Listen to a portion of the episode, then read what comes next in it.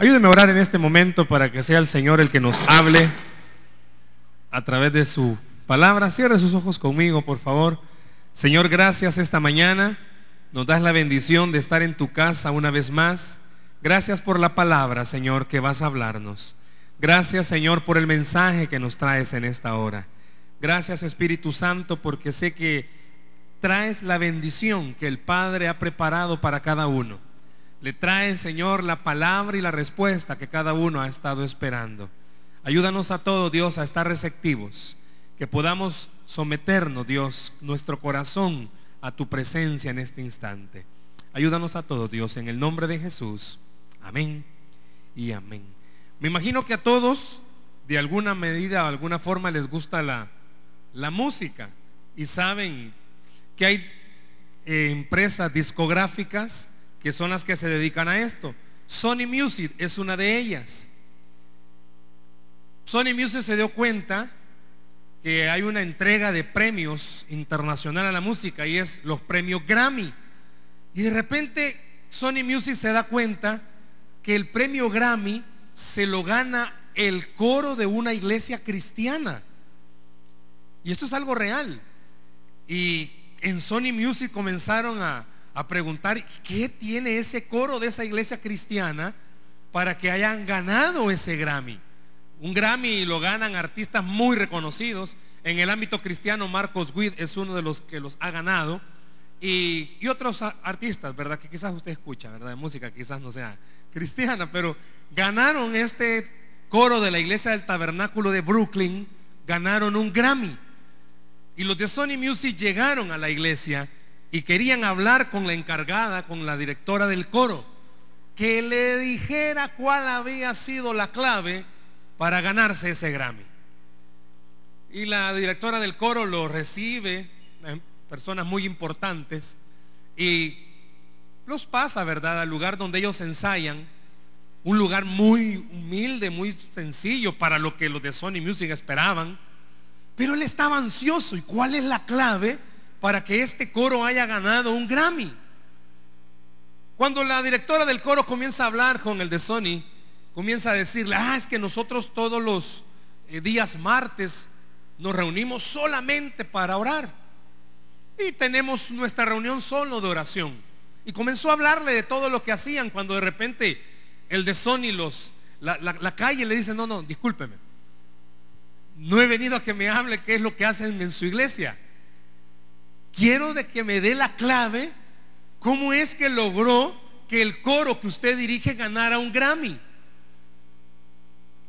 Y la directora del coro seguía hablando de su reunión de oración y lo que ella había visto en la vida de cada uno de los integrantes de ese coro, de lo que ellos le contaban en esa reunión. Y la vuelve a interrumpir y le dice, no, no, no, usted no me está entendiendo mi pregunta.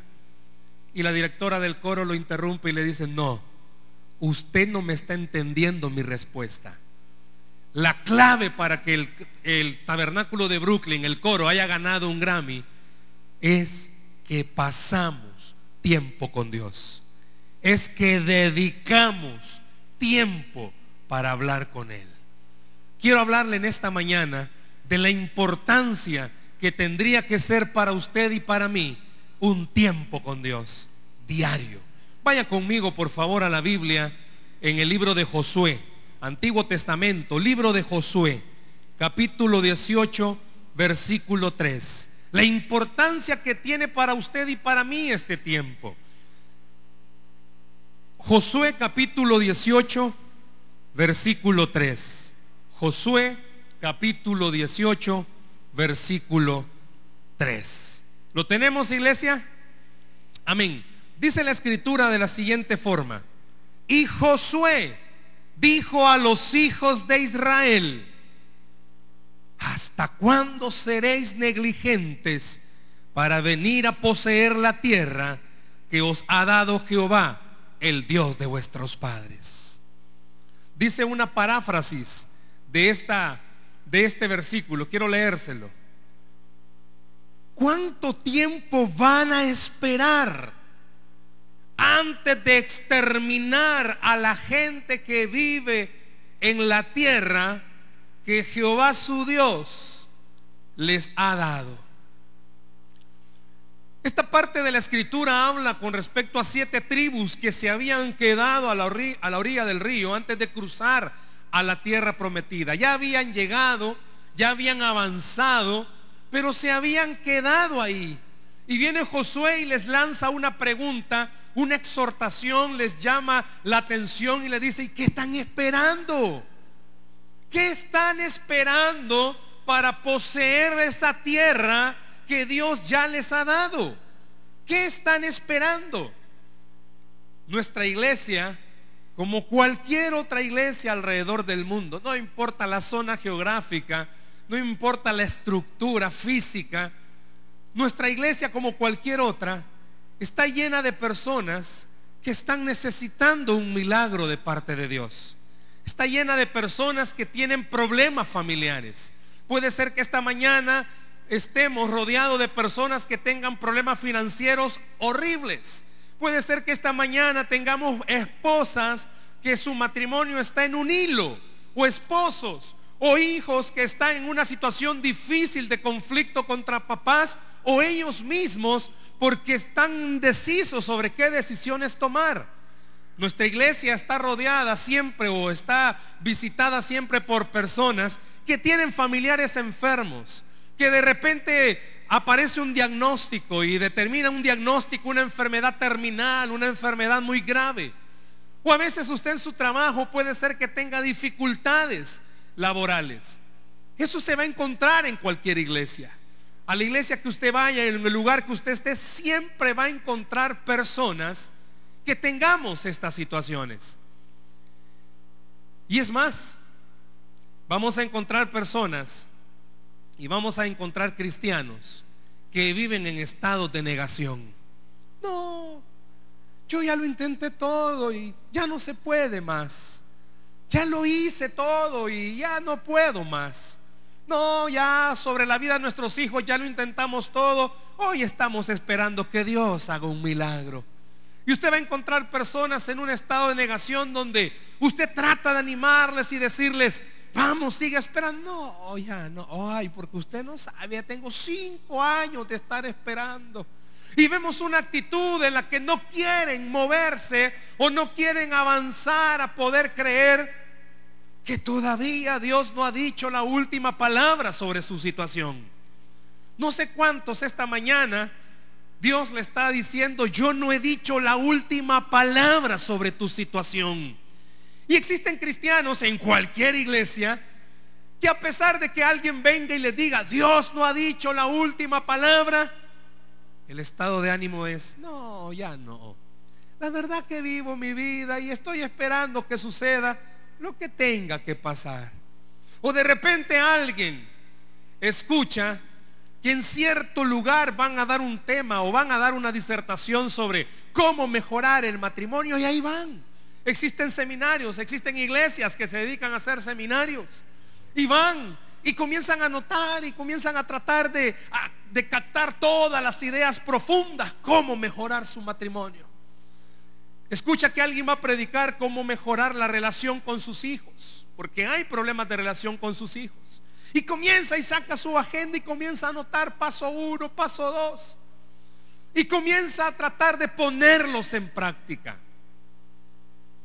Pero el verso que estamos leyendo esta mañana y lo que estamos hablando en esta mañana va un poco más allá de solamente escuchar esto o tratar de poner en práctica lo que usted escuche.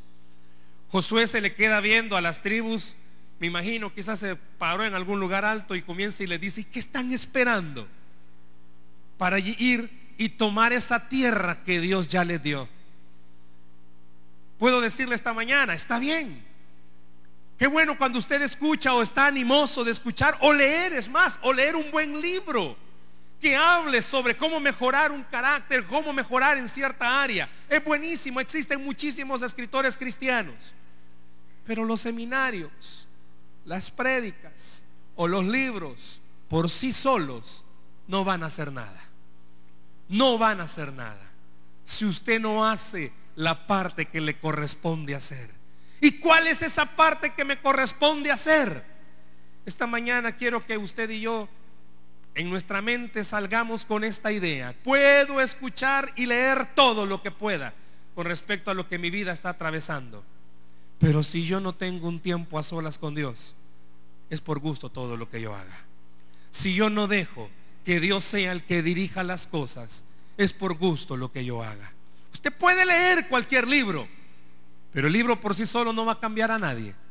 Pero usted puede meterse con Dios todos los días y las cosas iban a cambiar.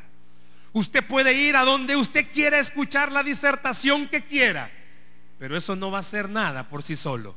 Pero si usted aparta tiempos para buscar de Dios todos los días, eso sí va a ser un gran cambio radical en su vida. No, no sé cuántos esta mañana o cuántos estamos viviendo una situación en la de en que estamos en una comodidad extrema en cuanto a nuestra búsqueda de Dios, en cuanto a nuestros tiempos de oración con Dios, en cuanto a ese deseo de pasar con Dios. Quiero decirle algo, la vida espiritual no puede ser enseñada. Usted puede escuchar, es más, puede tomar nota de esto que estamos hablando, pero la vida espiritual no puede ser enseñada. Usted puede venir a la iglesia y qué bueno que ha tomado este tiempo. Y es más, va a su célula y qué bueno que tome ese tiempo. Eh, tiene algún apadrinamiento, qué bueno que tome ese tiempo. Pero usted no puede ser enseñado en la vida de oración. Eso es algo que tiene que nacer y surgir de su interior. Esa necesidad de buscar de Dios. Usted puede leer un libro, es más, muchísimos libros, cómo orar, la clave de la oración, el misterio de la oración, y muchos libros. Usted va a cualquier librería y encuentra hay 40 libros que hablen de la oración. Y puede leérselos. Y al final usted dice, wow, qué impactante. Y durante una semana trata de poner en práctica todo. Y a la semana siguiente ya se lo olvidó. El pueblo de Israel estaban ahí, ansiosos, vamos a conquistar, vamos a conquistar. Pero llegó un momento en el que, no, nos vamos a quedar. Después vamos a conquistar. Y estaban tranquilos. Y Josué viene como su líder y los exhorta y le dice, bueno, ¿y qué van a esperar ustedes para ir a tomar esa tierra que Dios les ha dado? Y yo le pregunto esta mañana, y Dios está tratando de decirle en esta mañana, ¿y qué estás esperando para tomar las promesas que yo te he ofrecido? Ay, Señor, es que esto está difícil. Sí, está muy difícil. Pero sus tiempos de oración van a hacer que lo difícil Dios lo vuelva posible. Puede ser que usted diga, ay hermanos, que usted no sabe todas las dificultades que yo enfrento. Tiene razón. Pero por eso Dios en su palabra le exhorta y le dice, tiene razón. Hay gente habitando la tierra prometida. Hay cosas que te evitan o que te estorban para tener la bendición que tú tienes. Quiere paz en su casa. Hay muchísimas cosas que estorban para esa paz. Quiere llegar a su casa y tener tranquilidad. Hay muchísimas cosas que estorban para que usted tenga esa tranquilidad. Pero Josué les dice, ¿y qué esperan? Les está tratando de recordar, es cierto, hay, hay gente ahí. Pero acuérdese quién está con usted. Es cierto, es difícil lo que usted está esperando. Pero acuérdese, quién está con usted. Es cierto, esposa, es difícil lo que el esposo. Puede ser que usted tenga un conflicto tan serio en el matrimonio, pero recuerde quién está con usted. Y es lo que Josué está tratando de motivarles a que recuerden. ¿Qué están esperando? Yo le pregunto esta mañana, ¿qué está esperando para recordar esto? El tiempo que pase a solas con Dios va a garantizarle que sobre su vida van a venir la paz que usted está esperando. El tiempo que usted pase a solas con Dios, el tiempo de oración que dedique, no cinco minutos. Cuando usted está necesitando algo, ¿qué hace? Lo busca. Lo busca hasta que lo encuentra. Las mujeres cuando se les ha metido en su cabeza que quieren algo para la cocina, van y buscan y buscan y buscan y se van a donde sea hasta que lo encuentran. ¡Uh! lo encontré. Los hombres somos más prácticos, pero no, no estaba. Solo en un lugar, no, no había. No, ya no hay. Las mujeres no, las mujeres no, se rebuscan hasta que lo encuentran. Porque hay una necesidad para ellas. Y con Dios, le hago una pregunta esta mañana. ¿Qué tanta necesidad tiene usted de Dios? ¿Qué tanta necesidad tiene tu casa de Dios? ¿Qué tanta necesidad tiene su vida de Dios? ¿Qué tanta necesidad tiene su familia de Dios? Está bien, venimos a la iglesia y qué bueno. Vamos a la célula, qué bueno. Pero ¿y su tiempo a solas con Dios? Y esos momentos en los cuales usted necesita recargarse y entender algo. En esta vida, si usted no pasa cerca de Dios, usted va directo al fracaso. Porque vienen los pensamientos, no puedo. Vienen los pensamientos, está difícil. Vienen los pensamientos, es imposible. Vienen los pensamientos, para ti no es la bendición. Vienen los pensamientos, tú no vas a salir de esto. Vienen los pensamientos, ya lo perdiste. Vienen los pensamientos, ya no es tuyo. Pero cuando usted comienza a tener esos momentos de oración con Dios, vienen las promesas que están en la escritura. Al que cree todo le es posible. Si Dios con nosotros, ¿quién contra nosotros? Y aunque un ejército acampe contra mí, no temeré porque Dios está conmigo. Cuando usted pasa tiempo de oración, el enfermo pasa tiempo de oración, recuerda, aunque mi cuerpo siente el dolor, Él ha dicho que en la cruz del Calvario llevó esa enfermedad. Los que tienen problemas con sus hijos pueden recordar que Él hará volver el corazón de los padres hacia los hijos y de los hijos hacia los padres. Cuando usted pasa un tiempo a solas con Dios y tiene dificultad en su trabajo, usted recuerda, no estoy solo, Dios está conmigo. Yo sé que humanamente el cansancio, las presiones y los mismos problemas hacen que una semana no dure querer buscar. Una semana, no, hoy sí, esta semana sí, esta semana sí. Pero cuando pasa la primera semana de oración, volvemos al mismo estilo. ¿Sabe cuál es el problema de nuestros problemas? Que no buscamos la solución. ¿Sabe cuál es el problema de nuestros problemas? Que quisiéramos que Dios respondiera rápido. ¿Ha visto usted hoy los aparatos tecnológicos? Cada vez los hacen más, pero más sofisticados. Hay una marca, Mave. No, no dije una mala palabra, no que así una marca, Mave. Lavadora, solo aprieta un botón y ya le sale esta planchada la ropa. Y a veces usted quisiera que Dios así fuera. Una mini oración y ya quisiera la respuesta. Bueno, Señor, al abrir mis ojos, si es tu voluntad, y ahí está. Y como no está, no, pues no, no es de Dios. Hemos dejado de orar. O solo oramos cuando hay una aflicción tremenda. Hemos dejado de tener una comunión con Dios. Si usted lee la Biblia, ¿qué dice que Jesús hacía a diario? Se apartaba para estar con Dios tuviera o no tuviera dificultades, se apartaba a estar con Dios. ¿Por qué? Porque él sabía mi oxígeno, mi aire, mi fuerza, mi esperanza viene solamente de Dios. Jesús sabía algo, es difícil. Le hago una pregunta. En sus momentos más duros, ¿qué hace usted? ¿Qué es lo primero que hace usted? Si hay jóvenes aquí, lo primero que hacen es poner un estado en el Facebook. Eso es lo primero. Cansado. Abatido de estar en la casa. Si es mujer, ¿qué es lo primero que hace? A una amiga. Ay, mira, muchacha, no te... salgamos, ya estoy aburrida de estar aquí. Y si es un hombre, ¿qué es lo primero que hace? La tele. O algo por el estilo. Pero ¿cuántos lo primero que hacen es buscar la presencia de Dios? ¿Cuántos son los que primero hacen ir y saber algo? Aquí no se puede. Pero allá donde está Dios esperándome para que ore, sí se puede. Aquí no se puede.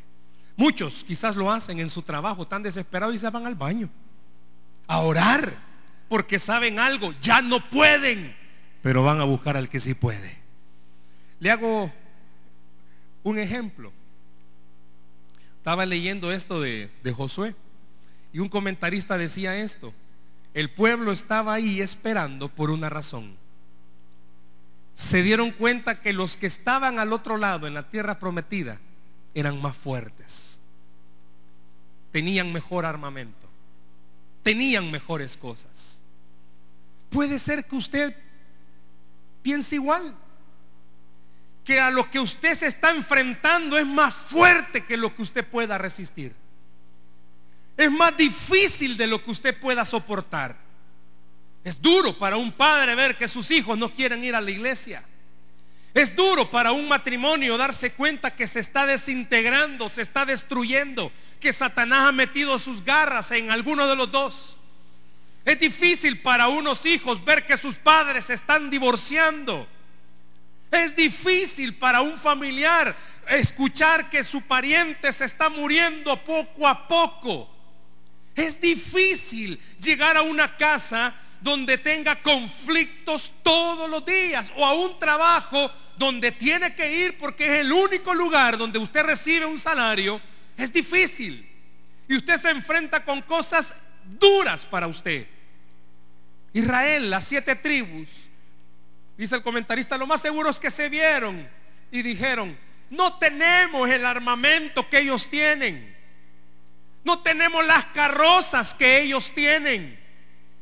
Los caballos que ellos tienen son más fuertes que los nuestros. Y por eso Josué se para y le dice, es cierto, pero ustedes tienen algo que ellos no tienen. Tienen a Jehová de los ejércitos.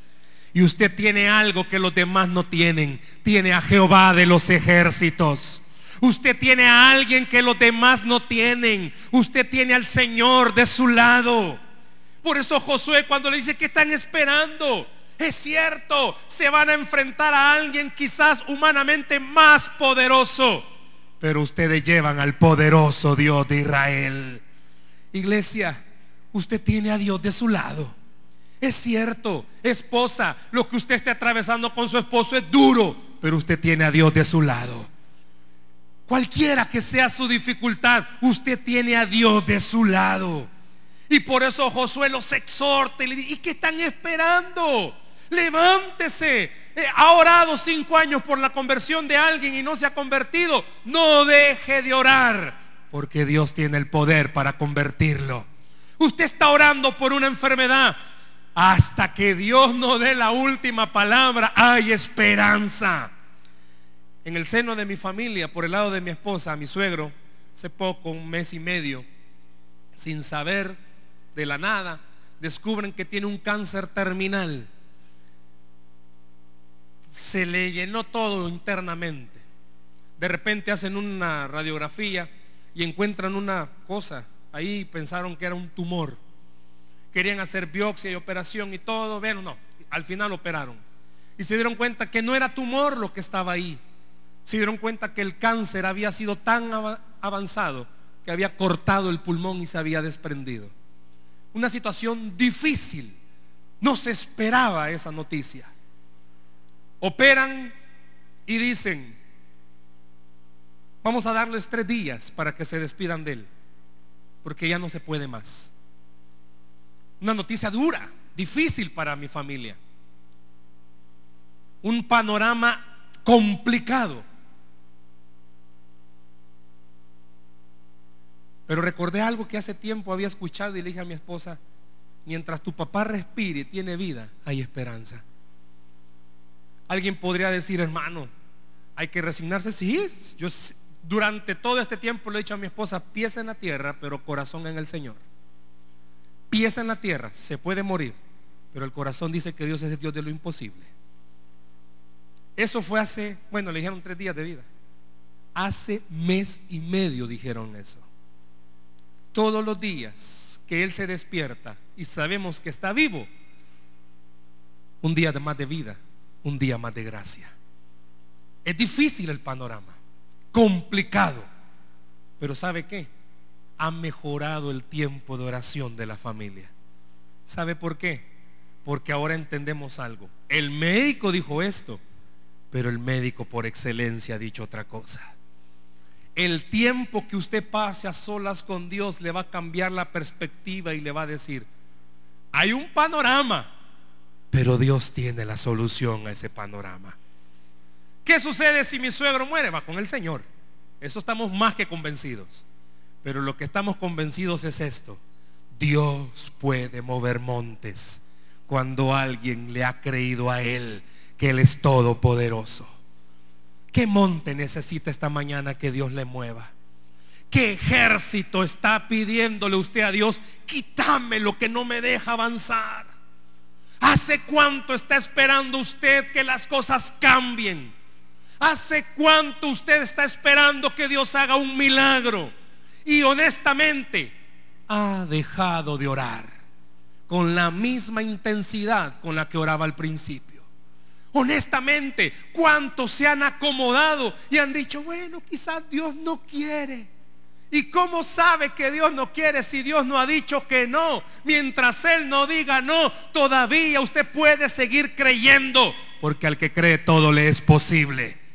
Al que cree todo le es posible. Puede ser que usted diga, es que usted no sabe los problemas que tiene mi hija allá en el extranjero. Tiene razón. Pero yo quiero invitarle esta mañana. Su hija está en el extranjero quizás. O usted tiene un pariente lejos. Pero yo quiero invitarle que usted comience a buscar al que sí tiene solución y se llama Jesús. Que sí comience a buscar al que tiene respuesta y se llama Jesús. Pero la idea es orar. Los gringos dicen una palabra, push, push, push. Empuje, empuje, empuje hasta que algo suceda. Empuje su oración hasta que algo pase. No deje de orar. Pasó una semana y las cosas no cambiaron. Siga orando. Pasó un mes. Es que un mes. Siga orando. Hermano, ya llevo dos meses. Siga orando. Hermano, tengo cuatro meses. Siga orando. ¿Y hasta cuándo voy a dejar de orar? Hasta que Dios le dé una respuesta. Hasta que Dios le dé una respuesta. Y óigalo. Que le responde, le responde que nos va a responder como queremos, no sabemos. Pero que nos da una respuesta, nos da una respuesta. No es como cuando usted va a buscar trabajo y le hacen una entrevista. Ok, ahí le llamamos. Y nunca le llamaron. No, Dios no es así. El día que usted comience a tener una cita con Dios, téngalo en esto en su mente. Dios sí va a contestarle. Dios sí va a dar una respuesta. Siga orando. Siga empujando. Siga creyendo. Siga en ese lugar. Yo no sé dónde usted ora. Si en su cuarto, si en la sala.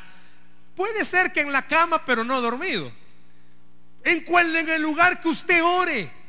No deje de hacerlo. No deje de buscar esa presencia. No deje de buscar ese lugar. ¿Por qué?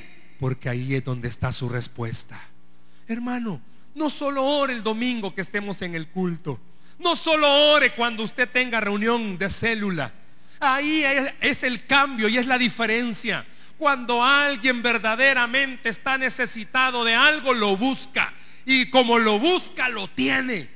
Que la oración se vuelva una necesidad para usted y se vuelva una necesidad para mí. Me gustó esto que encontré.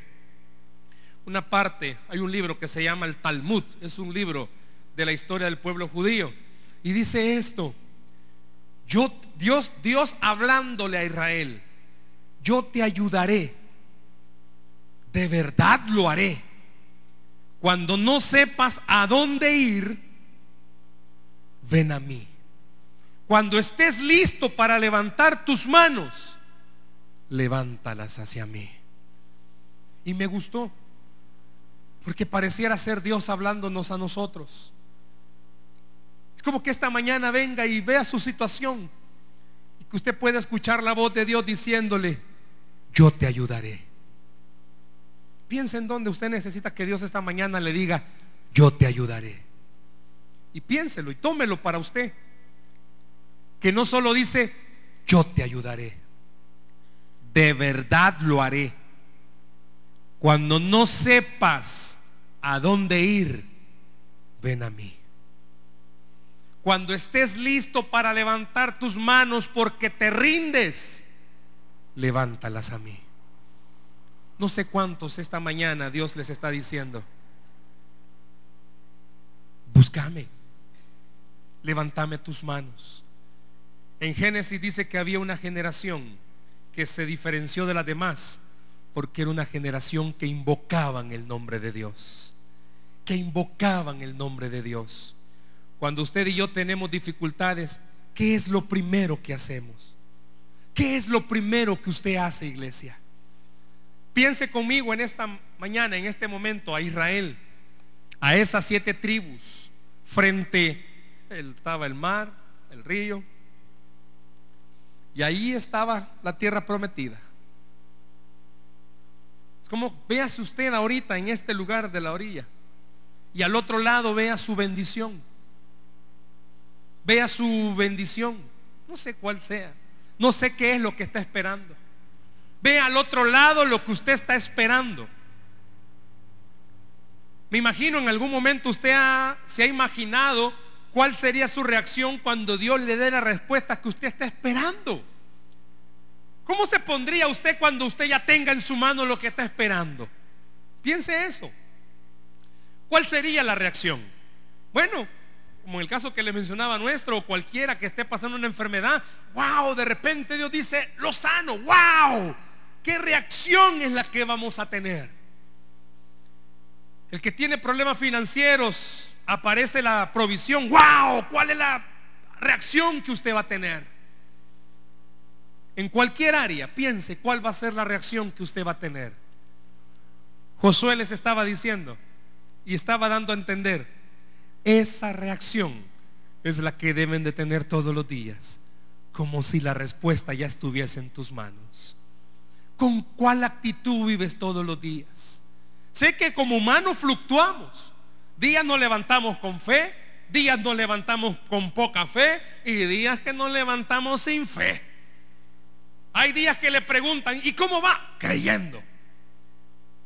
Quizás a los días, ¿y cómo va la situación? Ay, más o menos, no cambia. Y a los otros días, ¿cómo sigue? No, eso es por gusto. Creo que todos, como humanos, tenemos esas reacciones.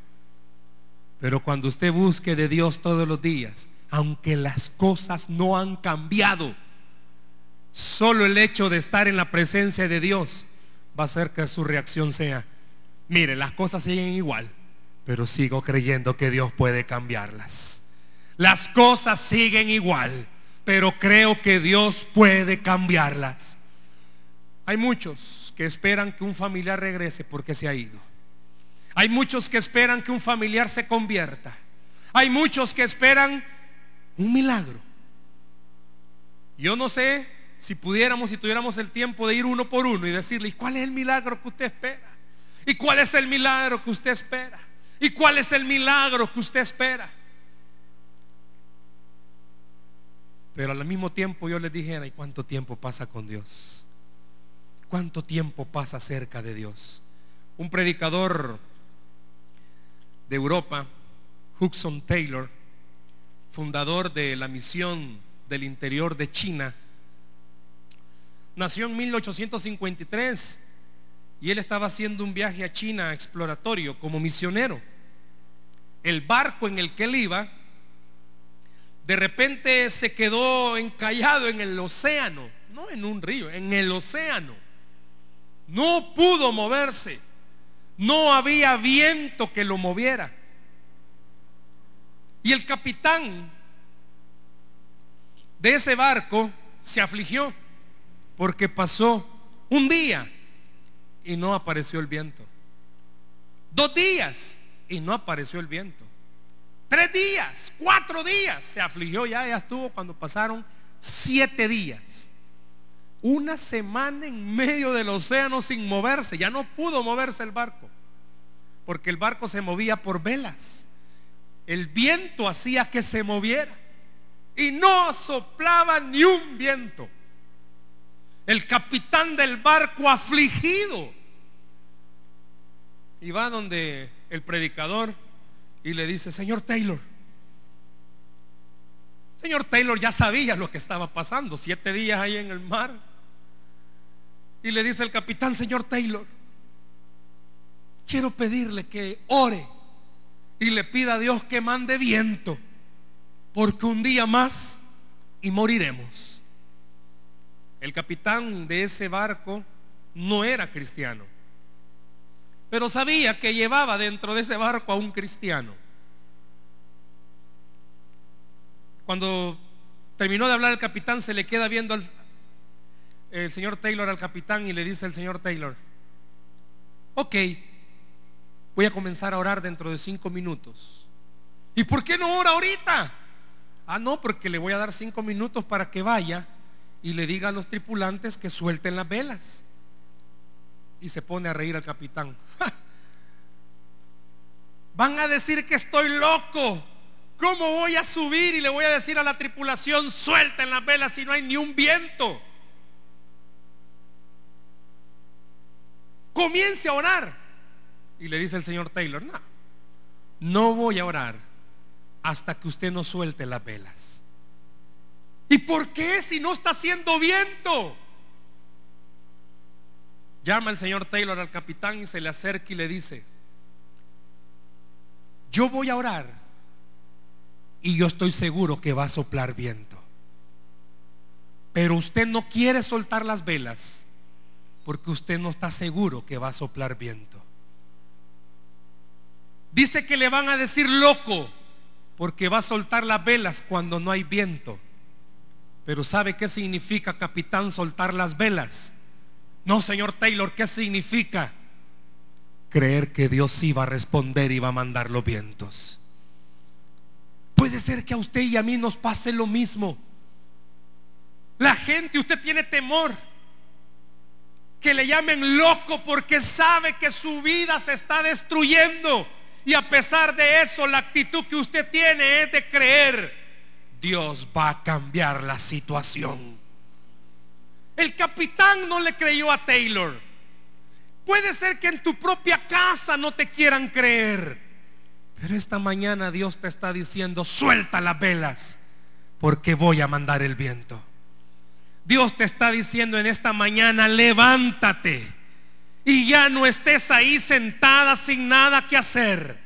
Levántate creyendo que voy a mandar la respuesta a tu vida, porque soy Dios y lo puedo hacer. Porque esta mañana no hace eso. Quizás nos encontramos como el capitán. Pedimos que alguien ore, pero no creemos que de verdad suceda. Es más, usted ora, pero quizás no cree que algo suceda. Yo quiero decirle esta mañana, cualquiera que está orando por una enfermedad, levántese y ore, creyendo que Dios es el médico por excelencia. Cualquiera que esté esperando una provisión, levántese y ore creyendo algo. El que tiene el poder para hacer milagros se llama Dios y está en esta mañana en este lugar. Yo no sé cuál es el milagro o cuál es la respuesta que usted está esperando. Pero al igual que el de Sony, yo quiero decirle algo a usted. ¿Cuál es la clave que usted va a usar para triunfar? La búsqueda de la presencia de Dios todos los días. Quizás usted y yo no nos ganemos un Grammy, ni un chancletazo quizás. Pero usted y yo nos vamos a ganar algo. La bendición de Dios sobre nuestra vida todos los días. La bendición del Señor sobre nuestra vida. Déselo al Señor fuerte esta mañana.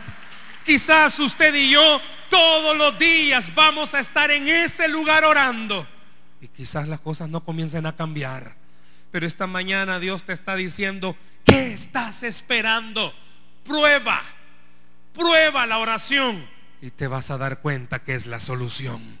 Prueba la oración y te vas a dar cuenta que es la solución. Taylor al final cuenta la historia que el capitán le hizo caso y fue y bajó las velas e iba hablando entre dientes para decir que soy loco. Y da la indicación a sus tripulantes y le dice, bajen las velas. ¿Y qué cree que hizo la tripulación? Se comenzaron a reír del capitán. Y le dijeron, ay, siete días, capitán, y ya te hiciste loco. Bajó las velas. ¿Y qué cree que pasó? No sopló el viento. Y más dijeron, este se perdió. Y el capitán sale corriendo donde Taylor y le dice, se da cuenta que no ha soplado el viento. Tiene razón. ¿Sabe por qué, capitán? ¿Por qué? Porque no he comenzado a orar todavía. ¿Y por qué no ha comenzado a orar? Porque necesito que usted ore conmigo, capitán. Y dice la historia, puede buscarlo porque esto es algo real de la misión interior de China, que el capitán comenzó a orar con Taylor. ¿Y sabe qué sucedió? comenzó a soplar el viento. ¿Sabe por qué? Porque Dios ha dicho, al que me busca, me encuentra. El que me busca, me encuentra. Yo quiero en esta mañana decirle, busque de Dios. ¿Por qué? Porque va a encontrar a Dios. Dios te ha estado esperando. Todos estos días te ha estado esperando en el mismo lugar y a la misma hora que tú estabas acostumbrado a orar. Y Dios te está diciendo, búscame, que me vas a encontrar. Yo quiero que esta mañana usted y yo alcemos nuestras velas. ¿Qué vela es la que usted necesita alzar? ¿Qué vela necesita alzar? La de la fe, la de la fuerza, la de la esperanza, la del ánimo. Ya no quiere seguir, pero necesita alzar la vela. Necesito seguir. ¿Qué vela necesita alzar? Sus hijos. Ya no haya que hacer. Su matrimonio. ¿Qué vela necesita alzar esta mañana? Dios te está diciendo, alzala, porque yo te voy a mandar el viento para que comiencen a cambiar las cosas. Deje que esta mañana el Dios que todo lo puede pueda cambiar la situación sobre nuestra vida. ¿Por qué no cierra sus ojos conmigo en esta mañana, por favor? Cierre sus ojos conmigo en esta mañana. Cierre sus ojos conmigo en esta mañana. Y vea a Josué diciéndole al pueblo, ¿qué están esperando? Vea al pueblo sentado quizás viendo su tierra prometida y esperando que Dios haga un milagro.